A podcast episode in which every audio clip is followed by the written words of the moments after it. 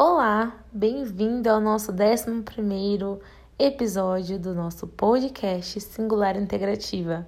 E hoje vamos falar sobre os fantásticos superpoderes do óleo de coco.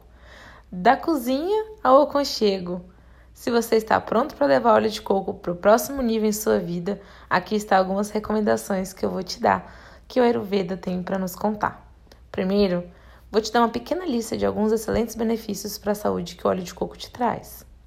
Ele protege o revestimento sensível do seu intestino delgado e grosso, promove a saúde do coração quando consumido em uma dieta à base de plantas integrais, suporta um sistema imunológico forte porque ele é antibacteriano, antifúngico e antiviral. Meu Deus, se isso não é um superpoder, eu não sei o que é. Ele ajuda a equilibrar o metabolismo, ele fornece energia e resistência. Ele é muito bom para a memória e função cerebral. Ele reduz a inflamação incluindo inflamação gengival, a inflamação associada à artrite, e ele também hidrata a pele quando usada de forma interna e externa. Então, tipo assim, óleo de coco, fonte da juventude. O óleo de coco, ele tem uma combinação muito boa numa dieta de alimentos integrais, como frutas, grãos, legumes, vegetais. O óleo de coco é uma forma, uma fonte de ácidos graxos da cadeia média e curta que combate a inflamação e mantém mantenha o seu microbioma muito saudável e feliz. Eu sou muito fã de, de cozinhar com óleo de coco, né? Eu moro aqui na, uh, em Portugal e aqui acaba sendo muito frio, né? Por algum tempo, então óleo de coco eu uso mais nas partes quando tá mais quente no verão ou quando eu preciso hidratar.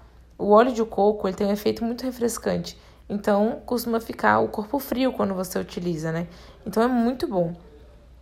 Se você tende a ficar frio também, favoreça o óleo de coco apenas quando você está com, é, em meses quentes, porque senão você vai agravar o seu cafa.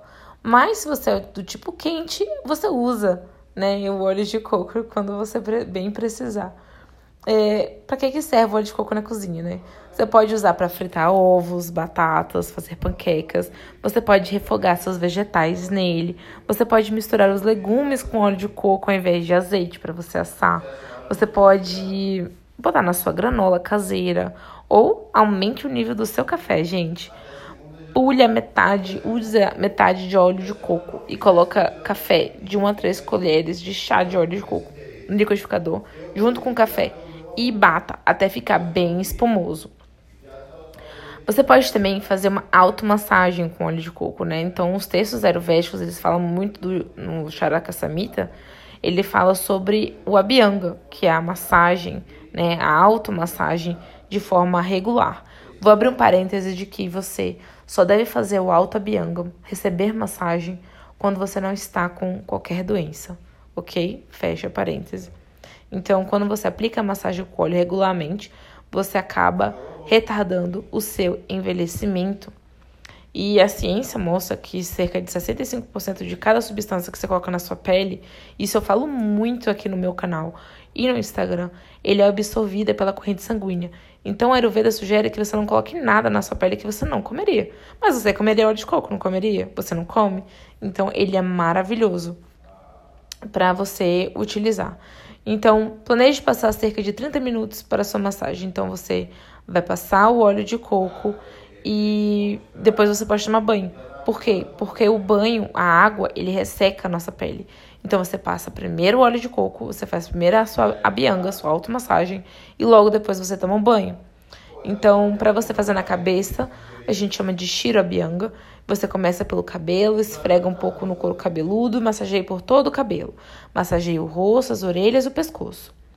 Para a parte superior do corpo, você faça círculos nas articulações, né, aquele movimento circular nas articulações nos ombros, traços longos nas partes superiores do braço, círculos nos cotovelos, traços longos na parte inferior dos braços e círculos nos pulsos.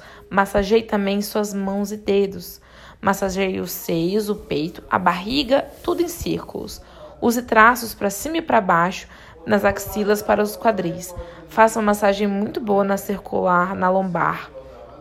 Na parte inferior do corpo, faça círculos nos quadris, alguns golpinhos longos na, parte superior das pernas, círculos nos joelhos, traços longos na parte inferior das pernas e círculos também nos tornozelos.